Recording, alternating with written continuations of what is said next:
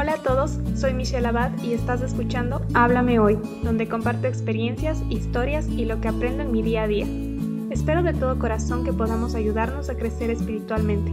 Todos los días Dios nos está hablando, así que alistémonos y escuchemos lo que Él tiene que decirnos hoy. A todos y todas, bienvenidos a un nuevo estudio bíblico. El día de hoy continuamos estudiando el libro de Mateo del versículo 5 al 15, el capítulo 6. El nombre del estudio, como bien lo vieron, es acerca de la oración. Vamos a hablar un poco del valor de nuestra relación con Dios. Así que como siempre voy a comenzar hablando un poco sobre cómo Dios ha ido hablándome en la semana y cómo Dios siempre utiliza como estas situaciones para, para tocar, digamos, ciertos mensajes según lo que voy estudiando. Es bonito ver cómo Dios me va acompañando a lo largo de la semana para que yo vaya aprendiendo. Y no sé, es, es algo que me gusta mucho, entender cómo el Señor está presente ahí, igual con los estudios. Esta semana Dios me ha mostrado cómo existen iglesias que públicamente se dan a conocer como cristianas, pero lo único que hacen es en realidad un show, que utilizan a las personas, las emociones de las personas para sacar provecho de ellas, ya sea con, con el dinero, ¿no? Hay diferentes formas de sacar provecho de las personas y como ciertas iglesias lo hacen. Y la verdad eso a mí me dolió mucho porque ya sabía en sí que existían estas iglesias, pero esta semana Dios me me ha hablado bastante en lo importante que es como hablar al respecto, sobre todo en la iglesia, porque Dios está ahí, el Espíritu nos está mostrando como la verdad y como lo que ellos están enseñando en realidad no es la verdad. Es importante mostrar que esa no es la verdad, que ese no es el Cristo que, que nosotros predicamos. Y mientras uno más analiza estas iglesias porque ya se dan a conocer en el mundo la gente está hablando al respecto, está hablando de cómo estas iglesias están aprovechándose de las personas y está mal, o sea, están poniendo a, a Cristo como si fuera este el Dios que nosotros predicamos y no es así. Y por eso para mí es muy importante hablar del tema. Y si leemos la palabra, sabemos que lo que ellos están predicando en realidad no tiene ni una pizca del Evangelio. Quizás utilicen versículos, utilicen parte de la Biblia, pero están completamente fuera de, de contexto y solamente se utiliza como para justificar lo que están haciendo. No tiene, no tiene nada que ver con, con lo que están diciendo, con los versículos que están utilizando, es algo que, que me da, la verdad, bastante, bastante tristeza. Pero bueno, vamos a seguir, vamos a seguir con el estudio. Y ya vamos a ver por qué los versículos de hoy tienen relación con lo que acabo de, de decir.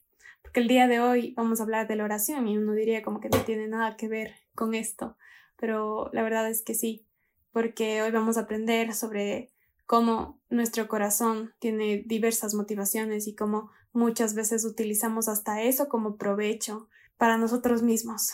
Aprovechamos la oración y la forma de relacionarnos con Dios para crecer aquí en la tierra, no sé. Vamos a comenzar orando, Señor. Gracias, Padre, por tu palabra, porque cada versículo, cada palabra, Señor, que encontramos en la Biblia nos sirve para exhortarnos, Señor, para conocerte mejor, para entender la realidad de lo que se está viviendo en el mundo, Señor. Te pido, Dios, que abras nuestros ojos y si hay personas que, que han caído en, en estos lugares, Señor, o que han sido estas personas que utilizan la oración de esta forma, Señor, o, utilizan tu palabra, tu evangelio de esta forma para llamar la atención de los demás, para sacar provecho, Dios. Te pido, Señor, que, que utilices tu palabra, Señor, y utilices al Espíritu Santo para que nosotros podamos cambiar, Señor, que nuestro corazón pueda alinearse con el tuyo, Señor, y que podamos crecer, Señor, espiritualmente, Dios. Edifícanos, Señor. En el nombre tuyo oro. Amén. Vamos a comenzar leyendo los versículos del 5 al 6 que dicen, Y cuando ores no seas como los hipócritas, porque ellos aman el orar en pie en las sinagogas y en las esquinas de las calles, para ser vistos de los hombres. De cierto os digo que ya tienen su recompensa. Mas tú cuando ores, entra en tu aposento y cierra la puerta Ora a tu Padre que está en lo secreto, y tu Padre que ve en lo secreto te recompensará en público. Como en el anterior estudio, seguimos hablando el día de hoy de una doble vida que algunos hombres llevan y hemos llevado quizás algunos de nosotros que estamos escuchando el estudio, en la que actuábamos de una forma correcta ante los hombres, pero eh, solamente para que nos vean y quizás recibir una recompensa de qué buen hombre es, qué buena mujer que es, qué buen seguidor de Dios es. Vamos un poco al contexto y vamos a hablar un poco de la cultura judía y cómo ellos tenían unas horas de oración eh, a las nueve de la mañana, al mediodía y a las tres de la tarde. Tienen unas, unos horarios en los cuales ellos oran al Señor y aquí vemos cómo esto puede ser utilizado incluso de manera estratégica depende de cómo esté nuestro corazón, ¿no? Y utilizamos estas situaciones que, que quizás fueron puestas para recordarnos que, que está ahí Dios, de que, de que podemos comunicarnos con Él, de que podemos acercarnos a Él. Si bien son leyes judías, también podríamos aplicarlo un poco a nuestra vida diaria, porque sabemos que con la oración nosotros podemos comunicarnos con Él. Y la oración en sí se puede hacer todo el día. Podemos hablar con Dios todo el día. Pero en este, en este contexto, la, la cultura judía tenía esta tradición de hacerlo así, que son tres veces al día. Y muchos hombres quizás utilizaban esas horas para ubicarse en ciertos lugares en los que estratégicamente puede haber más personas y pueden ver lo espirituales que son. En la carrera que estudié, la palabra estrategia está en todos lados y creo que es algo natural incluso que, que traemos los hombres en buscar un provecho. Siempre pensamos como de forma estratégica, ¿cómo lo voy a lograr? Y eso incluso se acerca a nuestra vida espiritual porque podemos utilizar estas cosas, esta, esto que nos acerca al Señor, esto que nos conecta a Dios para provecho. Y analizando mi corazón, eh, me di cuenta como a veces, incluso en la iglesia, sirviendo a Dios, yo pensaba que lo hacía inconsciente, ¿no? Que muchas veces sí tenía ese deseo de, de servir a Dios, pero cuando llegaba quizás estaba pensando en cómo el pastor puede verme, en cómo me puede, me puede ubicar en, en otro lugar para, para servir. Y, eso muestra como las intenciones de mi corazón, en cómo estaba yo, en cómo podía utilizar estas estrategias quizás de, de un servir a los demás para que el pastor vea y que diga, qué, qué bien, qué, qué buena sierva, qué buena mujer de fe es, o, o cosas así. A la final es una motivación que no es acercarme a Dios en el servicio, sino es una motivación que, que es que te vean, que te vean lo que haces, lo, lo fiel que eres, eh, y que esto te sirva como una recompensa de posicionarte ante la iglesia. Somos buenos para crear estrategias, para buscar una recompensa, quizás social, y, o incluso económica. Y esto me lleva al tema con el cual introduje el mensaje, que es el cómo varias iglesias y como pastores utilizan estrategias así como para lucrarse del sufrimiento de los demás y de las personas que en realidad están buscando conocer a Dios, buscan conocer la verdad. Recurren a estos pastores que creen que pueden confiar en ellos, porque hay muchas personas ahí quizás y termina esto en un abuso psicológico que solamente enriquece a estas iglesias. Y, y no, en realidad no quiero llamarles iglesias, no quiero llamar pastor a, estas personas porque eso no es una iglesia, eso no es un pastor.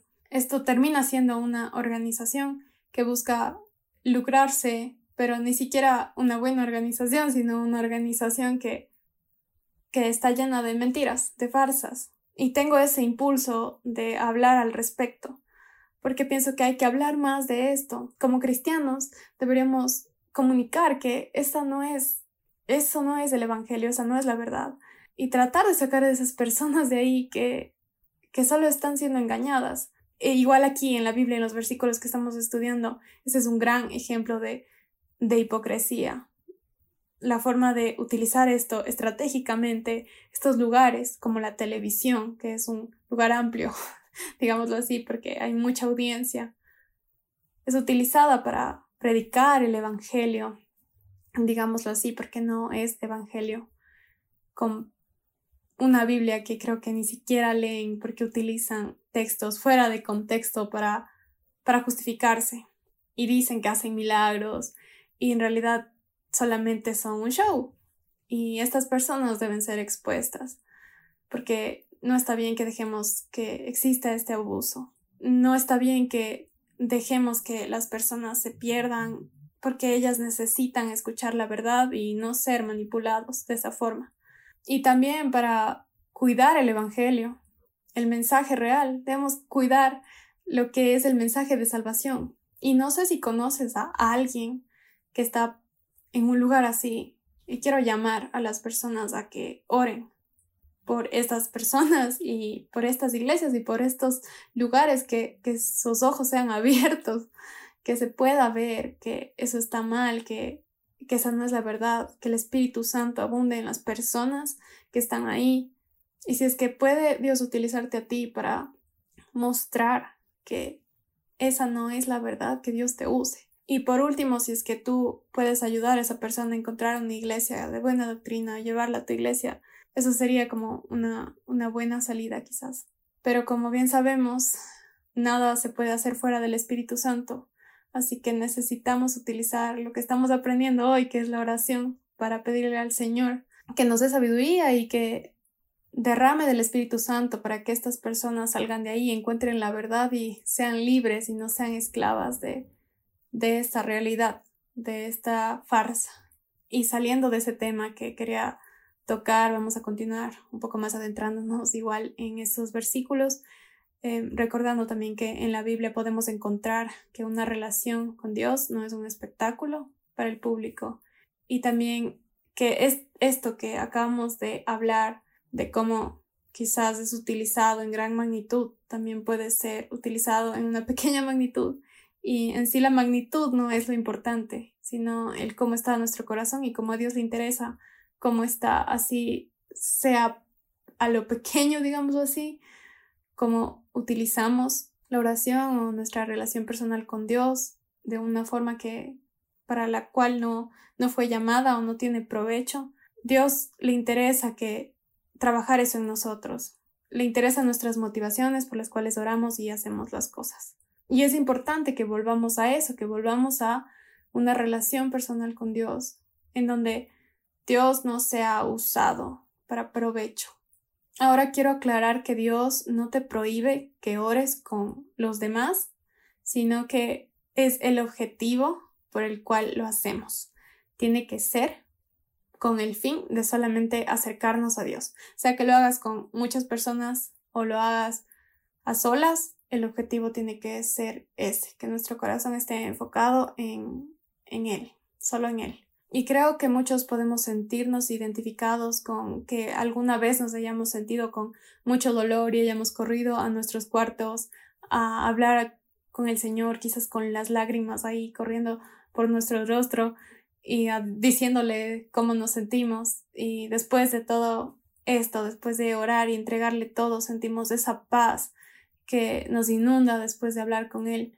Y aunque quizás la situación no cambió todo ese proceso de la oración, de encontrarnos con, con Él a solas y entender que Él tiene el control, son sanadoras porque nos acercamos a Dios y entregamos todo. Y eso es parte de, de la razón por la cual oramos. La recompensa que tenemos en Él es el vivir en Cristo y con eso es suficiente. Y todos los que hemos hecho eso, si no lo has hecho, te invito a hacerlo, podemos entender que esa es la bendición de vivir en oración. Esa es la bendición de tener una relación personal con Dios. Y continuamos con los versículos 7 al 8 que dicen, Y orando no uséis vanas repeticiones, como los gentiles que piensan que por su palabrería serán oídos. No os hagáis, pues, semejantes a ellos, porque vuestro Padre sabe de qué cosas tenéis necesidad, antes que vosotros le pidáis. La oración debe salir de nuestro corazón, de nuestra mente, no debe salir de forma automática con puras palabrerías, se podría decir así, puras palabras que no tienen un sentido, que quizás lo hacemos por costumbre, eh, sin saber ni siquiera lo que decimos. Por ejemplo, en, en la comida muchas veces em, se ora como para que la comida no se, no se enfríe y se ora rápido y ni siquiera sabemos qué dijimos y termina en un, en un amén, así, y se pierde por completo la, la importancia de la oración y el por qué se lo se hace. Y no es que sea necesario que, como bien digo, entregues tu corazón y derrames todo tu corazón en tres veces al día o cinco veces al día o lo que te propongas, sino es los motivos por los que lo haces, el cómo lo haces y el entender el qué, qué y entender lo que le estamos diciendo a Dios y entender que estamos hablando con el Creador y que no es un rito, no es algo que, que tenemos que hacer en automático, no, no es así. Y en esta época, yendo al contexto, existían muchas oraciones y muchas repeticiones que se hacían para otros dioses en las cuales las personas oraban quizás por dos horas y pidiendo que, que pase algo o milagros. Y Dios nuestro creador nos muestra que a él no le importan esas repeticiones, no le importa que estemos ahí dos horas diciendo que él es grande cuando ni siquiera lo sentimos o cuando solo se vuelven palabrerías para esa búsqueda de, de que se cumpla algo como, como un, un mago para nosotros, lo cual él no es un mago, Él es nuestro Padre, es nuestro Creador. Y Él lo que le importa es que entreguemos nuestro corazón de una forma honesta y no importa si nos tardamos un minuto o si oramos toda la noche, sino es el cómo, cómo lo hacemos. Y yo pensaba en cómo muchas veces existen oraciones que incluso no tienen palabras porque llegamos con el corazón quebrantado y nos acercamos a Él y no tenemos palabras y simplemente quizás con lágrimas o simplemente solo agachamos la cabeza y, y estamos ahí en su presencia y, y entregamos nuestro corazón y eso es lo que a Dios le importa porque estamos en su presencia y estamos siendo honestos con Él como no, no hay palabras y ya, pero, pero estamos ahí y estamos con el corazón dispuesto a estar con Él, a, estar en su presencia. Y como dice su palabra, Dios ya sabe todo lo que nos pasa, ya sabe las necesidades y a mí me parece hermoso como aún así Él sabiendo, Él quiere escucharnos, Él sabe que, que necesitamos hablar con Él y, y a veces creemos que no lo necesitamos, pero en realidad es útil para nuestro corazón, para nuestro espíritu, para nuestra alma y no lo hacemos porque Él lo necesite, lo hacemos porque él sabe que es bueno para nosotros acercarnos a su trono, porque salimos animados, salimos... Hay, hay muchas bendiciones en la oración. Nuestro Padre amoroso quiere que nos acerquemos confiadamente a Él. En la Biblia podemos encontrar también muchos ejemplos de oraciones en los cuales hay bastante vulnerabilidad. Mientras leas tu Biblia, yo quiero que, que analices eso, que analices cómo Dios no quiere que nos acerquemos fingiendo, sino él quiere que nuestro corazón esté dispuesto a mostrarse como es, porque a la final Él sabe lo que somos, Él sabe lo que ocultamos, ni siquiera hay cosas que ni siquiera uno sabe y Él ya lo sabe y, y no hay nada que podamos ocultar o fingir en su presencia. Y eso es lo que aprendemos con estos versículos, el, el entregarnos, no por cumplir con una rutina. Y a lo largo de Mateo iremos estudiando más acerca de como a Cristo le interesa mucho cómo está nuestro corazón, como bien siempre lo digo, nuestras intenciones, nuestras motivaciones, y en los próximos versículos estudiaremos sobre eh, un modelo de oración que no se contradice con lo que dice de las repeticiones, porque Jesús lo que nos da es un ejemplo y vamos a estudiar eso en el próximo estudio. Así que vamos a orar y así terminamos el estudio. Gracias Padre, Señor, por tu palabra, gracias porque tocaste mi corazón y, te pido, Señor, que, que, toques el corazón de los demás, Señor. Te agradezco por las personas que, que están aquí escuchando, Señor. Te pido que tú las bendigas, que tú les muestres que se trata de una relación personal contigo, Señor. Te pido, Dios, que vean en ti el Padre amoroso al cual pueden ir y derramar todo su corazón, Señor, y, y puedan recibir esas bendiciones que es el estar en tu presencia, Señor sin vanas repeticiones, Señor, sino entendiendo cada palabra, Señor. Gracias por todo, por tu amor. Bendice a los demás, a todas las personas del resto de la semana. En el nombre tuyo, oro. Amén. Gracias por escuchar el podcast de hoy. Si lo que escuchaste te ha gustado y quieres saber más, suscríbete para enterarte cuando suba un nuevo episodio. Si deseas contactarme, me puedes encontrar en Instagram como arroba michu.abad y puedes seguir los devocionales en arroba tu palabra es viva. Gracias por tu tiempo, comentarios y apoyo. Espero pronto saber de ti.